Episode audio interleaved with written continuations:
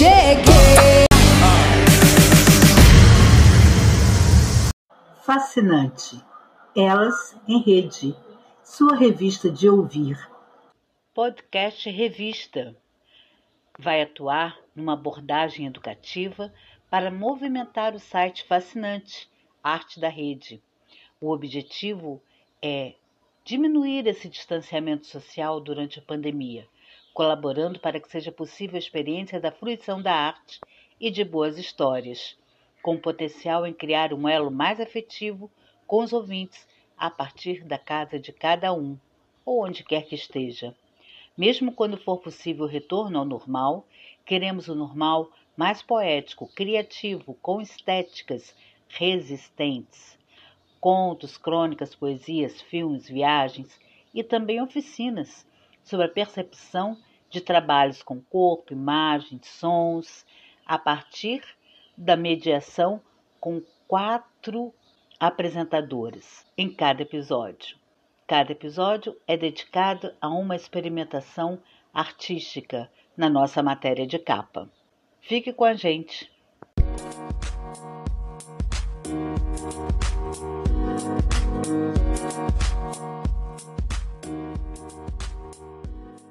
Matéria de capa.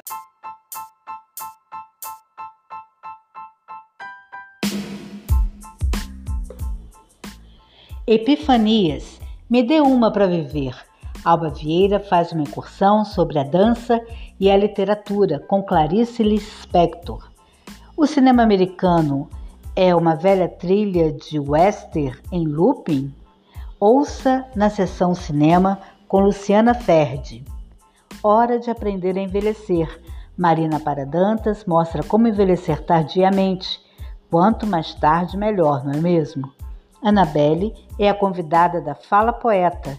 Ela faz uma bela homenagem à avó. Sherry Duque Pinheiro é a nossa convidada na entrevista desse episódio.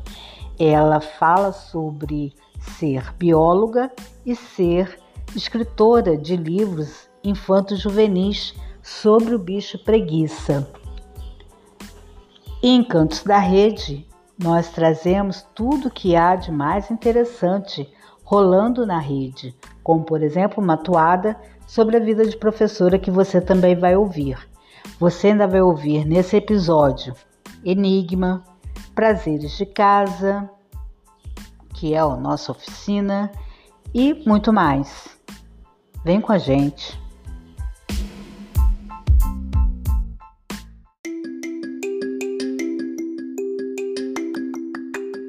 No quadro de mulher, Angeli Rose traz o perfil da matriarca, quer dizer, um texto que fala sobre matriarcado.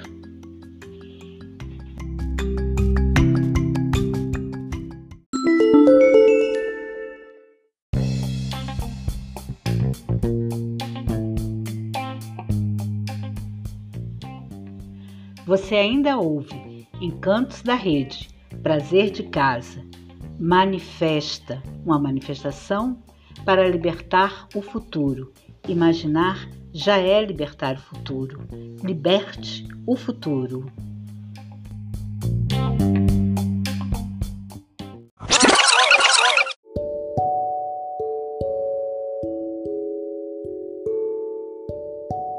Os Sete de Chicago e o mito da América Livre.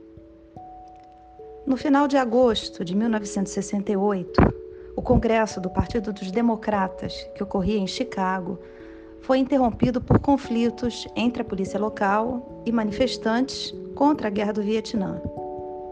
No decorrer dos conflitos, sete manifestantes foram detidos, acusados pelo governo dos Estados Unidos de conspiração, incitação à revolta, dentre outras acusações. Eram eles Abby Hoffman, Jerry Rubin, David Dillinger, Tom Hayden, Rainy Davis, John Froines e Lee Weiner. Um oitavo acusado, Bob Seale, teve seu julgamento interrompido durante o processo, tendo sido condenado a quatro anos de prisão por desacato ao tribunal. Seal foi um dos fundadores do Partido dos Panteras Negras, junto a Rio Newton, partido negro revolucionário de orientação socialista e antirracista, fundado dois anos antes. O julgamento, que durou mais de seis meses, foi claramente um julgamento político. O testemunho-chave do procurador-geral do presidente Lyndon Johnson, Ramsey Clark, deixou claro que a violência ocorrida nas manifestações havia sido provocado pelos policiais de Chicago e não pelos manifestantes.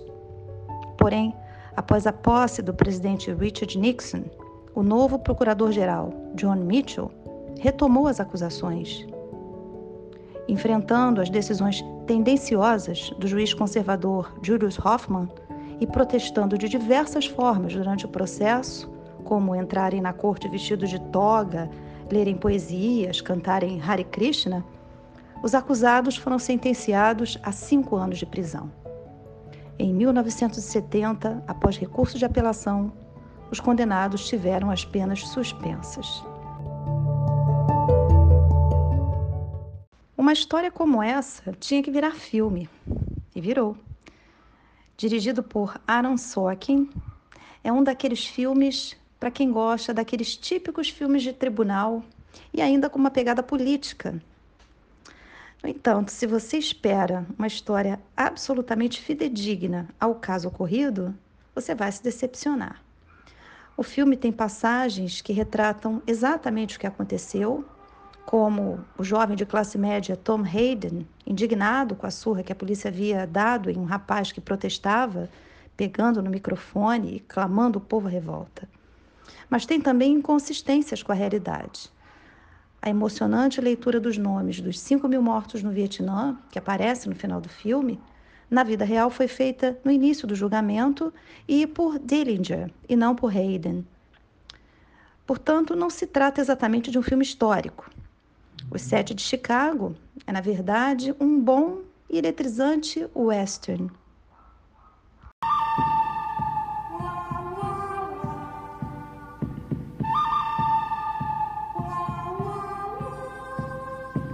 Mas como assim um western?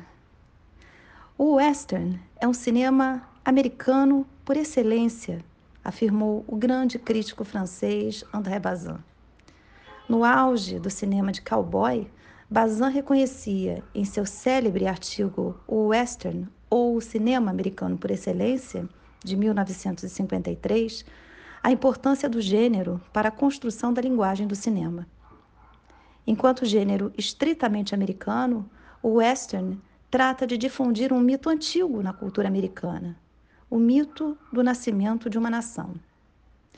Muito mais que um cinema de ação, o western é uma ode à grande obra de civilização dos conquistadores do Novo Mundo, enfrentando a Terra Virgem e os nativos selvagens, uma homenagem aos puritanos do Mayflower e seus descendentes. Todo o cinema americano deriva deste gênero. E, num sentido estrito ou não, pretende afirmar o mito do destino manifesto. O cinema americano é mítico por excelência. Conscientemente ou não, o número sete, um número religioso, Deus fez o mundo em sete dias, paira no western como mais que um número místico. Ele intitulou dois grandes filmes de cowboy, Sete Homens e um Destino, de John Sturges, de 1960, e Os Sete Samurais, do mestre Akira Kurosawa, de 1954. Apesar de japonês, Os Sete Samurais tem a estrutura completa de um western americano e serviu de base para a criação de Sete Homens e um Destino, ambos grandes títulos do gênero. Um gênero muito comum de filme americano é o filme de tribunal, que caracteriza os sete de Chicago. Mas o filme de tribunal não tem grandes inovações face aos demais. Na verdade, ele não passa de um western que substituiu o grande plano de John Ford, filmado no Monument Valley, pelas paredes amplas da corte americana.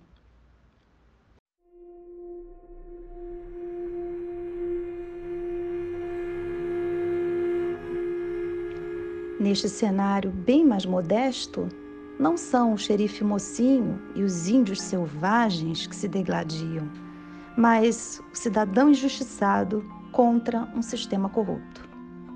Em O Sete de Chicago, o mocinho é a liberdade de expressão. O vilão, um governo conservador e hipócrita, que apesar de se autodeclarar democrático, sufoca com violência os direitos fundamentais dos cidadãos, incluindo o direito à igualdade e dignidade da pessoa humana, dos quais não só os manifestantes contra a guerra do Vietnã foram privados, mas também os negros americanos. Apesar de ser um filme que foca num julgamento de homens brancos, a crítica ao racismo é muito bem representada na cena chocante onde Bob Seale tem as mãos algemadas e a boca amarrada por um pano. E isso de fato aconteceu. Qualquer semelhança com o aviltante tratamento dado aos negros no período da escravidão não é mera coincidência. A emocionante cena final, na qual os manifestantes acusados leem os nomes dos 5 mil soldados mortos no Vietnã, sob os protestos do juiz Hoffman e os aplausos da plateia, é a apoteose do mito de uma América patriota, livre e democrática. Ainda que o filme denuncie as atitudes antidemocráticas do governo americano da época, terminamos a sessão de cinema esperançosos quanto à vitória da democracia e da liberdade. Agora que assistimos à derrota nas eleições norte-americanas de Donald Trump, um sujeito autoritário, racista, machista, homofóbico, xenófobo, teremos a chance de ver o país mais influente do mundo provar que a democracia pode ser real? Ou ela permanecerá tão mitológica quanto Billy the Kid?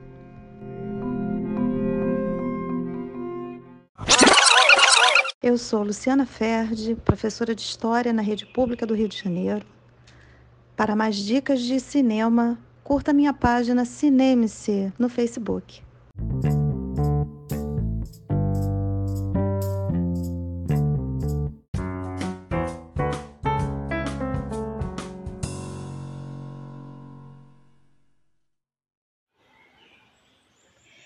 E você, já sabe envelhecer? Bom saber. Marina Paradantas traz para gente dicas muito importantes, porque envelhecer às vezes começa de muito jovem. Vamos conversar um pouco sobre a arte de envelhecer? O meu nome é Marina Paradanta, sou pedagoga, neuropsicopedagoga, pós-graduanda em Gerontologia e Saúde do Idoso e há cinco anos dirijo o projeto Oficina da Memória da Escola de Estimulação Neuroeducação. A nossa expectativa de vida vem aumentando significativamente. Ganhamos mais anos para viver. Mas como queremos envelhecer? Será que estamos preparados para a longevidade? Todos estamos envelhecendo e a melhor forma de garantir uma boa saúde para os futuros grupos de pessoas mais velhas é através da prevenção de doenças e a promoção da saúde ao longo da vida. Tudo que vivenciamos em nossa infância, adolescência e na vida adulta tem imenso impacto em nossa velhice. Portanto, a adoção de estilo de vida saudável e a participação ativa do cuidado da própria saúde são fundamentais para a longevidade e qualidade de vida. Eu acredito que a nossa população encontra-se em processo de evolução de conhecimento, de consciência e de reflexão dessa nova cultura, que perceba a importância de um estilo de vida saudável para que sejamos idosos participantes ativos de uma sociedade, com autonomia e independência durante a longevidade. Manter a nossa memória ativa, participar de grupos sociais, realizar atividades que utilizam múltiplas tarefas, fazer atividade física, ler revistas, jornais, livros, diminui o risco de Alzheimer e outras doenças neurodegenerativas. A sugestão é sempre aprender algo novo e tirar o cérebro da zona de conforto. Isso significa manter a nossa identidade, nossa autonomia e a nossa independência. Um dos mitos do envelhecimento é que é tarde demais para se adotar estilos saudáveis nos últimos anos de vida. Quem nunca ouviu alguém dizer: já estou velha demais para isso? Ou agora não adianta mais, já passei da idade. Todos esses argumentos foram derrubados pela ciência, pois o cérebro possui a capacidade de se modificar ao longo da vida, e o nome dessa capacidade de se remodelar chama-se neuroplasticidade. Então, sabemos que quanto antes melhor, mas nunca é tarde. Se você tem 60, 70, 80 anos ou mais, a hora de agir é agora. Que tal iniciar algumas mudanças no seu estilo de vida?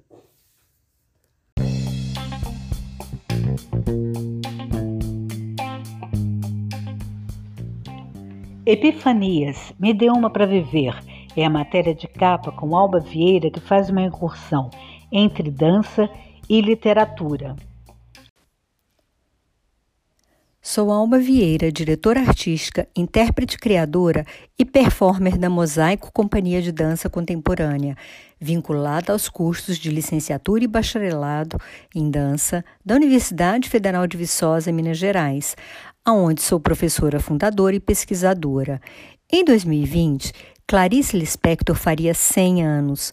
Em sua homenagem, já que essa escritora muito me impactou desde minha adolescência, quando comecei a lê-la, ano passado concebi, estreiei e circulei o espetáculo de dança Horas Perigosas, sobre cruzamentos entre linguagens artísticas, em especial entre dança contemporânea e literatura. Por meio do gesto e do movimento, abordamos questões existenciais tão presentes em textos, poesias e livros da escritora. Ela repetidamente nos revelava epifanias a partir de cenas do cotidiano, como no Conta Amor, em que a personagem Ana se surpreende ao ver um cego mascando o chiclete. Essa cena, aparentemente banal, provoca estranhamento e inquietações em Ana. Clarice nos convida a estranhar o que é considerado senso comum, a praticar nosso olhar como se fôssemos sempre estrangeiras. Noemi Jaffe, professora da USP e também escritora, ao analisar o estranhamento em textos de Clarice, nos lembra que podemos exercitar mais esse tipo de postura principalmente nós mulheres, pois somos comumente educadas e moldadas socialmente e culturalmente para aceitarmos e nos confortarmos com a vida como nos é ofertada. Como lidar com a vida que insiste em pulsar no corpo, mas que muitas vezes tentamos aquietar, silenciar, suprimir? Quais caminhos percorremos quando lidamos com o inesperado, o caótico, as surpresas positivas e negativas, beleza e feiura, alegria e sofrimento, com o doce e o amargo da vida. O espetáculo estreou em 22 de agosto na Pinacoteca da UFV e já foi representado por diversas vezes, tanto em Viçosa como no Rio de Janeiro, em temporada no Teatro Cacilda Becker em dezembro de 2019. Nessa obra, assim como em demais que tenho feito ao longo da minha vida artística, busco provocar em espectadores uma posição ativa de construção de significados e interpretações, para que se tornem agentes ativos e coautores do espetáculo artístico Inspirada pela coreógrafa alemã Pina Bausch, continuo cada vez mais interessada no como me movo, mas também e principalmente no que me faz mover. Se você quiser assistir Horas Perigosas, deixo o convite para visitar o nosso canal do YouTube, Mosaico Companhia de Dança. E bom espetáculo!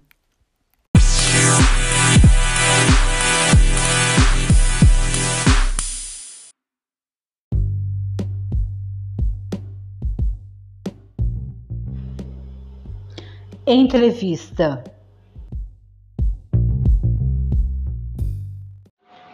Bióloga, escritora e defensora de um bichinho muito simpático, o bicho preguiça. Sherry do Pinheiro vai trazer para gente informações sobre essa mistura, sobre essas paixões: biologia, bicho preguiça e a literatura. Fale também, Sherry, como você lançou um livro, depois veio outro. Fale sobre seus livros publicados e fale da sua defesa desse animal a partir de uma instituição. Que instituição é essa? Você assinará a sessão dedicada a animais do nosso podcast, Elas em Rede, e aí eu te pergunto: o que você pretende trazer para os ouvintes e o que é essencial compreender sobre a diversidade de vida no planeta? Os homens são animais, não é? Olá, Fernanda, muito obrigada pelo convite. É um prazer falar aqui para vocês sobre a minha paixão, né, que é aliar escrita, bicho preguiça, biologia. Começou mesmo como a minha história como bióloga, né, estudando esses animais e a necessidade de criar a partir daí uma ferramenta de conscientização do público. Bom, eu tenho dois livros infantis publicados. Existem outras publicações, principalmente antologias e algumas publicações científicas. Mas infantis eu tenho dois: Mário, um bicho sem preguiça, que foi o primeiro, e o segundo, que é a Aventura de Margarete, a Preguiça de Coleira. E tenho dois que estão em fase de edição, né, estão no prelo e saíram em breve, que é o ABC dos Animais, a Fauna Brasileira em Contos, e a Vida Secreta das Preguiças, que tá ficando muito bonito todos dois, minha paixão falar sobre animais, e as pessoas vão poder ampliar um pouquinho a visão, né? Se a gente fala, tem uma ênfase maior nas preguiças, mas o ABC dos Animais vai trazer um novo enfoque e a gente pode falar um pouquinho mais dessa obra depois. Estou preparando coisas lindas para o nosso podcast sobre os animais. Além do canal que vai ser lançado né, pelo próprio Programa de Estudo, Manejo e Conservação do Bicho Preguiça, que é a associação da qual eu sou presidente, e aí lá nós vamos falar especificamente de temas ligados às preguiças, falar um pouco não só das atividades da associação, mas também sobre os animais. Aqui para vocês nesse canal, eu pretendo trazer tudo sobre o universo da literatura em relação aos animais, não só um enfoque da biologia, porque esse aqui é um canal de arte. Então nós vamos falar sobre representação animal, que é um tema que me fascina, pelo qual eu venho já trabalhando há algum tempo, desde que eu me enveredei no universo da, da zoologia, da literatura. E representação animal vai muito além de só livros, né? Nós temos só os livros já seria um grande universo, mas nós temos a representação animal em muitos aspectos culturais, desde o folclore, as artes plásticas, a literatura, como eu disse, uh, elementos, né, do popular e do, e do sofisticado também. Então nós vamos fazer uma abordagem bem profunda, mas sem perder leveza. Vamos falar sobre animais, vamos falar sobre arte, vamos falar sobre livros, sobre texto, sobre relação nossa com os animais, né, o universo da psicologia animal, do comportamento, que é uma das minhas áreas de formação, comportamento animal, que é extremamente fascinante, as pessoas demonstram um grande interesse. Então nós vamos aliar tudo isso. Cada semana uma novidade, gente. Eu acredito que a maior contribuição da gente falar sobre representação animal aqui, utilizando esse lindo canal, né, que que é o fascinante com elas na rede, e a gente poder compartilhar, que eu acho que é o, é o mote principal dessa nova onda que nós estamos vivendo no planeta, que é compartilhar saberes. Então eu estou aqui com muita alegria, com uma enorme satisfação para poder compartilhar os saberes que eu trago com o maior número de pessoas possíveis, né, saindo um pouco da, da bolha da biologia, entrando, conversando com outras áreas, de interesse e eu acho que, que isso sim é fascinante, poder trazer esse diálogo né, e permear uma coisa que como professora a gente fala tanto, que é a questão da interdisciplinaridade, da gente fluir entre diferentes áreas de conhecimento, construindo elos entre elas, demonstrando para as pessoas que apesar das disciplinas né, da nossa formação escolar, acadêmica, encaixar os conhecimentos em caixinhas, em gavetas, esses conhecimentos existem como um todo na natureza. E aí a gente saiu um pouco, né, através dessa visão da biologia que eu trago, da, da professora também, né, aliando o conhecimento técnico com a visão mais humanística, nós percebemos que nós somos apenas mais uma espécie no planeta, não menos fascinante que todas as outras, e que a relação que a gente estabelece com o planeta e com os demais seres diz muito sobre de quem nós somos né, e o que nós queremos para a nossa vida. No mundo não existe nada dissociado, todos os seres se relacionam a todo momento. Então, a visão é trazer, a intenção é trazer essa visão de conexão, de como estamos todos conectados e de como que a partir do momento que a gente se compromete com a natureza, a gente está salvando a nossa própria vida.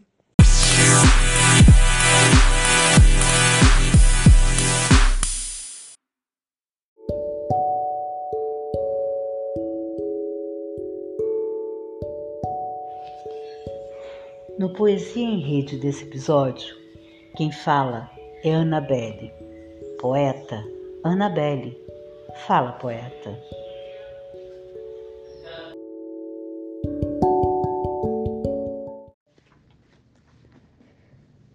Mãos de aluvião. Minha avó tinha mãos de aluvião, morenas, eriçadas.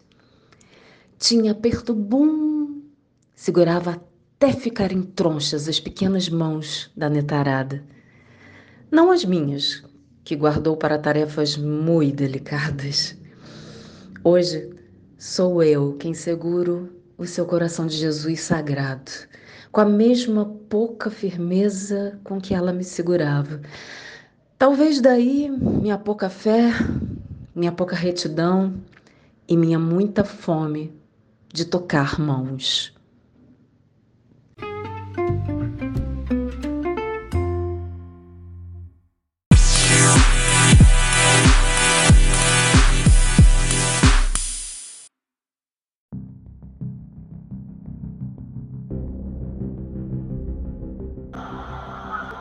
Angeli Rose traz um retrato de mulher especial, matriarcado. Ouça.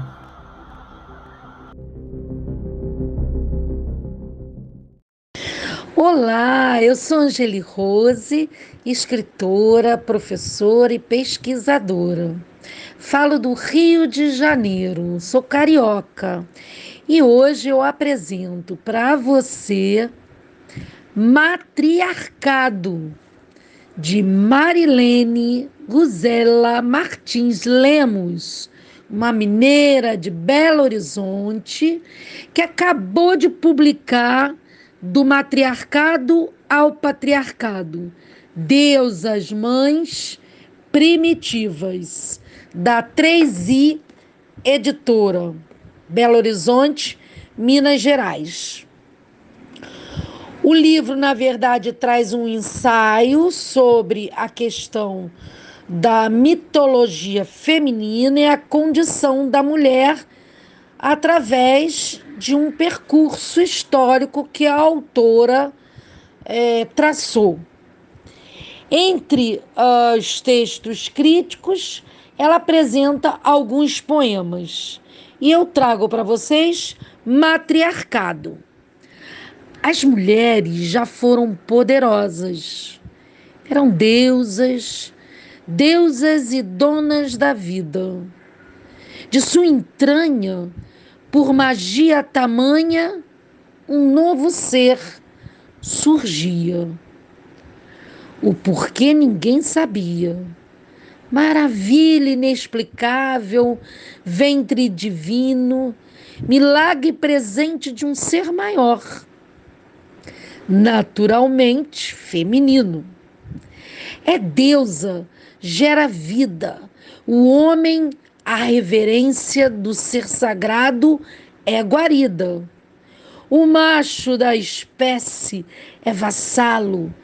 Sociedade incipiente no trono sem conquistá-lo, soberanas de legítimo matriarcado.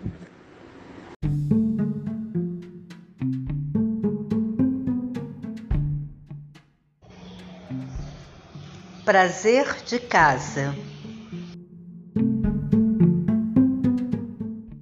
Eu trago uma experiência de um curso que nós ministramos, eu, Fernanda Mello, Luciana Perpétua Oliveira, Noale Toja e Leonardo Rangel, no Endip 2020, um congresso de educação muito importante na nossa área. E nesse, nesse mini curso de vídeo e também de podcast, nós fizemos uma atividade que trabalhava com as memórias, com as lembranças, com os afetos, a partir desse mesmo prazer de casa que nós apresentamos para vocês na outra oficina do podcast anterior, que era para vocês olharem um, um objeto, um lugar da casa onde vocês quisessem estar e fizessem fotografias e áudios, mandando as mensagens para nós. Nossa caixa ainda está vazia, eu compreendo. Aos poucos, nós vamos fazendo várias oficinas. Você faz quando você quiser, quando você puder, quando tiver tempo. Não tem problema. Mas nesse nosso episódio lá do Endip, é, nós tivemos mais ou menos umas 30 participantes e todas elas fizeram um outro podcast também. E nessa atividade que nós fizemos a partir das lembranças, nós fizemos algumas audiocartas. E essa audiocarta que eu quero mostrar para você agora. Ouve aí. Quero te dizer algo mais. A minha infância sempre teve gosto de palavras. Nas folhas centrais que rasguei do caderno da escola, escrevia tudo. Meu sonho de ser veterinária e salvar todos os cães da rua. Meu primeiro beijo, tão frágil, instável e fugaz, que quase desapareceu quando o sino do recreio tocou. Também da vez que um professor capturou uma carta de amor em minhas mãos e me fez lê-la na frente de toda a série. Escrevia tudo. Muitas dessas folhas tinham a ver com a minha mãe. Se há uma coisa de que ela se queixava continuamente, era de que eu não abraçava o suficiente. E não era porque eu não soubesse abraçar. Para mim, a palavra em si é abraço. E por isso que há tantas cartas e poemas para ela. Como posso não lhe escrever? Adorava seus olhos. Amava a música que brotava de seu sorriso o seu talento natural para ser gostada. Amava ver o seu rosto quando uma professora lhe dizia: Como é inteligente a sua filha. Amava vê-la orgulhosa de mim. Quando meu irmão mais novo nasceu, viu seu sonho tornar-se realidade. Ele era uma espécie de ursinho de pelúcia carinhoso que estava sempre ligado a ela. Então, ela parou de me abraçar e aprendeu a apreciar as minhas cartas. Isso foi muito útil. As escolhas de vida me levaram para longe aos 21 anos. Hoje é fácil dizer, mas há 17 anos, quando ninguém tinha WhatsApp nem Facebook e o e-mail era usado em uma lan house pagando por hora, sair do seu país era realmente ir. Minha mãe detestava escrever. Ela dizia que sua caligrafia era feia e que sua mão estava cansada. Mas as ligações eram caras, então não havia outra opção. A distância nos obrigou a aderir às cartas, que demoravam cerca de 20 dias para chegar. Em sua primeira carta, ela me disse que travou um duelo por 15 dias, no qual entrava no meu quarto, sentava-se em minha cama e chorava por horas. Nessas cartas, ela me dizia que não entendia minhas escolhas, mas que me lia com alegria. Ali, ela confessava seu medo ao ver que meus irmãos não iam bem e me disse o quão próxima me sentia. Nessas cartas, ela me chamou pela primeira vez amiga. Nessas cartas, conheci a minha mãe. Nessas cartas, ela me encontrou. Passaram dois anos e meio de minha partida e finalmente poderia visitar os meus. Estava tudo pronto. E quinze dias antes da viagem, meu pai me disse: Venha já, mamãe está muito mal. Eu não entendi nada. Fui direto para o meu quarto, arrumei uma mala com o que pude, cheguei ao aeroporto. Peguei o primeiro avião.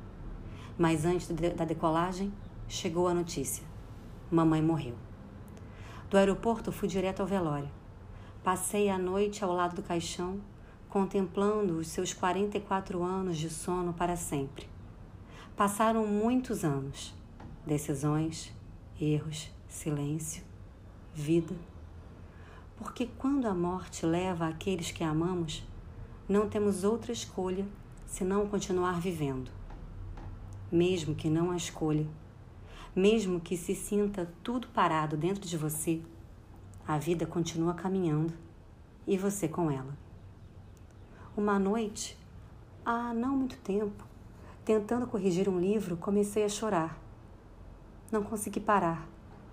E aquele vazio que não passava de ausência começou a reclamar para o céu. Preciso da minha mãe. Preciso que ela me abrace. Preciso da minha mãe. Abri uma gaveta onde guardo memórias para procurar o seu rosto. E encontrei meia folha de um caderno. Meia folha daqueles cadernos em que aprendi tabuadas. Meia folha de caderno que tinha a caligrafia da minha mãe. E essa caligrafia era o seu abraço. E parei de chorar. Caro leitor, eu queria compartilhar isso com você porque imagino que você também tem uma carta pendente. Escreva. Não se trata de perseguir um best-seller ou receber aplausos. Escrevemos porque a vida é muito pequena para conseguir nos conhecer. Escrevemos porque queremos ficar. Nós escrevemos porque só a palavra escrita tem o poder de abraçar, mesmo depois que a irmã morte faz a péssima brincadeira de dormir para aqueles que amamos. Então se anime. Pegue papel e lápis e dê forma a esse abraço que você mantém pausado. E obrigada por me ler. Obrigada por andar pelo meu mundo por um tempo. Home.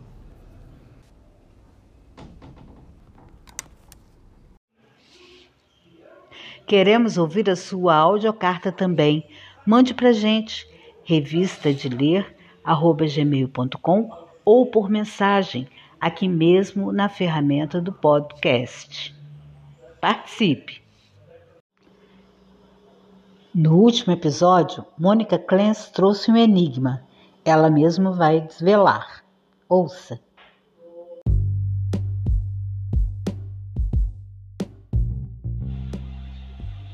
Mônica Clance revela o enigma e faz novas cartografias.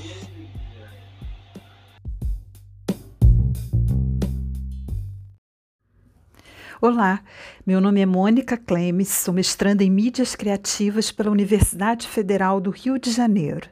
Na edição de estreia da revista Fascinante, em podcast, lancei o desafio do andarilho que sorve conhecimento por onde passa através da leitura de um fragmento do Humano, demasiado humano, de Friedrich Nietzsche. Durante as próximas edições, compartilharei com vocês achados em relação à pesquisa do meu projeto, que se denomina Museu de um Mundo Estilhaçado. O projeto tem como tema a favela mostrada em realidade virtual e o objeto de estudo a remoção da favela em uma instalação imersiva, que tem como recorte o Museu das Emoções da Vila Autódromo, em Jacarepaguá, com uso de imagens aéreas de georreferenciamento e instalação imersiva. A relevância desse trabalho se situa na visibilidade para uma população urbana desenraizada pelo poder público de forma arbitrária, por conta de sua situação econômica. E a justificativa para a realização dessa instalação imersiva através de imagens aéreas é que as mesmas são normalmente relacionadas a ferramentas de poder, de demarcação de território, de estratégias militares e de localização. O intuito aqui é utilizá-las como um contrapoder que cartografa social, política, urbana e culturalmente o processo de remoção da Vila Autódromo em Jacarepaguá, na cidade do Rio de Janeiro. O objetivo é atuar na conscientização histórica, ética e política, dar voz aos silêncios da história, pensar sobre os processos de vida urbana e suas transformações, refletir sobre o homem como mão de obra e máquina produtiva, rever as relações entre espaço e sociedade e relembrar os registros de memória. Não posso terminar a minha fala de hoje sem antes agradecer a Fernanda Mello pelo convite e parabenizá-la pela seleção do podcast Revista Fascinante no seu TEC, Congresso Internacional de Linguagem e Tecnologia. Estamos juntas em rede. Nós, as artivistas. Enigma. Olá, meu nome é Lara, eu sou fotógrafa e ilustradora chilena. E esta semana, tentando visibilizar o trabalho de uma fotógrafa muito querida para mim, eu estou trazendo um enigma. Vocês terão que descobrir qual é a fotógrafa que eu estou falando, qual é o nome dela. Ela é uma fotógrafa chilena que trabalha majoritariamente fotografia análoga em branco e preto.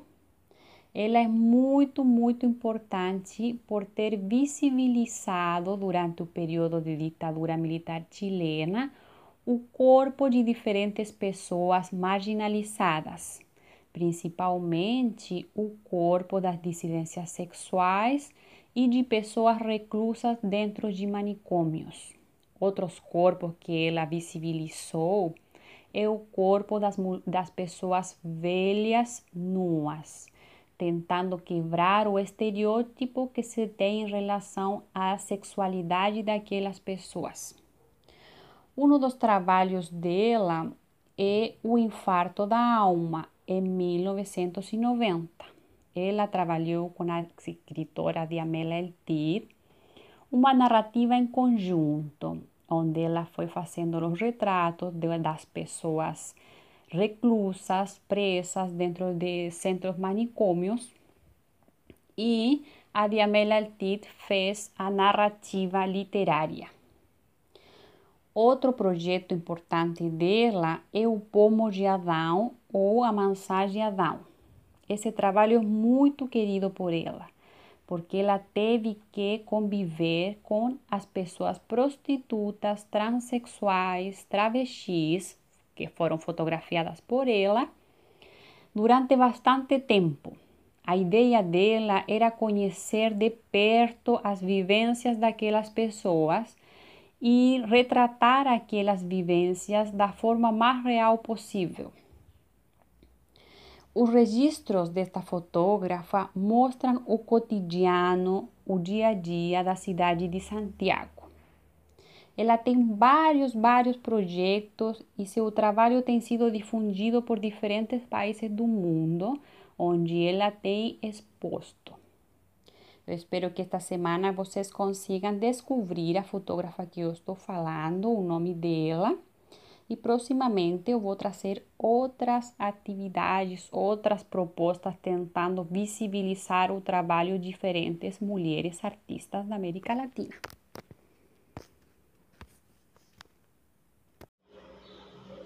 Encantos da Rede a arte que rola na rede.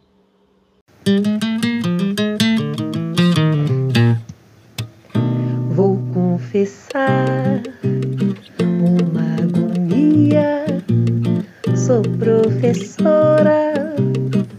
pandemia.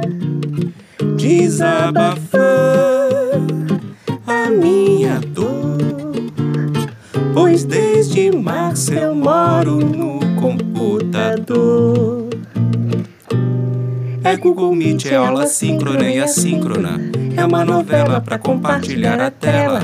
É o aluno que não liga o microfone Abre essa câmera e me diga o seu nome. Desabafar, Desabafar a minha dor. A minha dor. Pois desde março eu moro no computador. É videoaula pra inserir na plataforma. Sedentarismo me deixou fora de forma. É profusão de link para a reunião. É o maremoto chamado ensino remoto. Desabafar a minha dor. A minha dor. Pois computador. Desabafar. Desabafar. A minha dor. A minha dor. Pois desde março eu, eu moro no computador.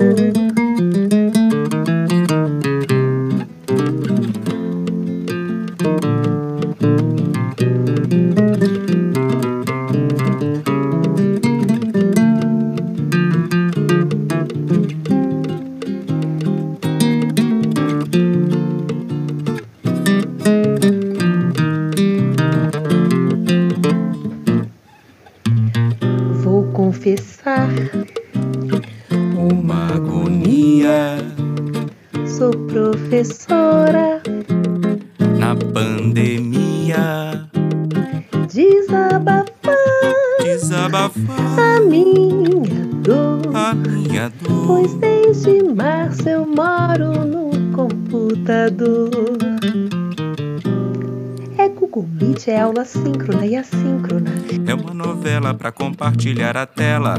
É o aluno que não liga o microfone. Abre essa câmera e me diga o seu nome. Desabafar, Desabafar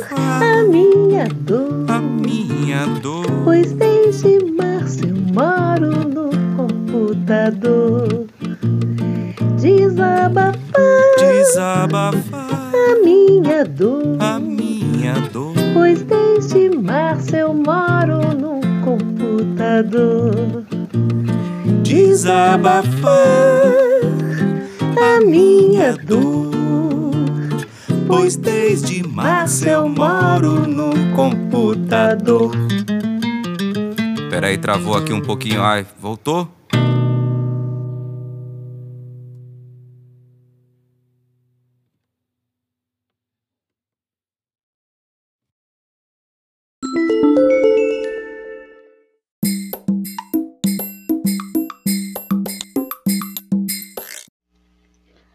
Manifesta.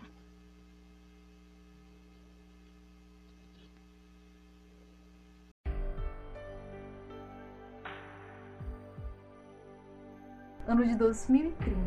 Todos os rios são livres, limpos e cercados de matas, e suas nascentes saudáveis são lugares sagrados para todos os filhos da terra. Todos os mares deixaram de ser lixeiras e são, como antes, o reino de direito de baleias, tartarugas, peixes e sereias, derramando suas praias limpas para toda a gente se banhar. As florestas estão recuperadas e preservadas, assim como os cerrados, os desertos, os mangues, os glaciares, todos os biomas do mundo.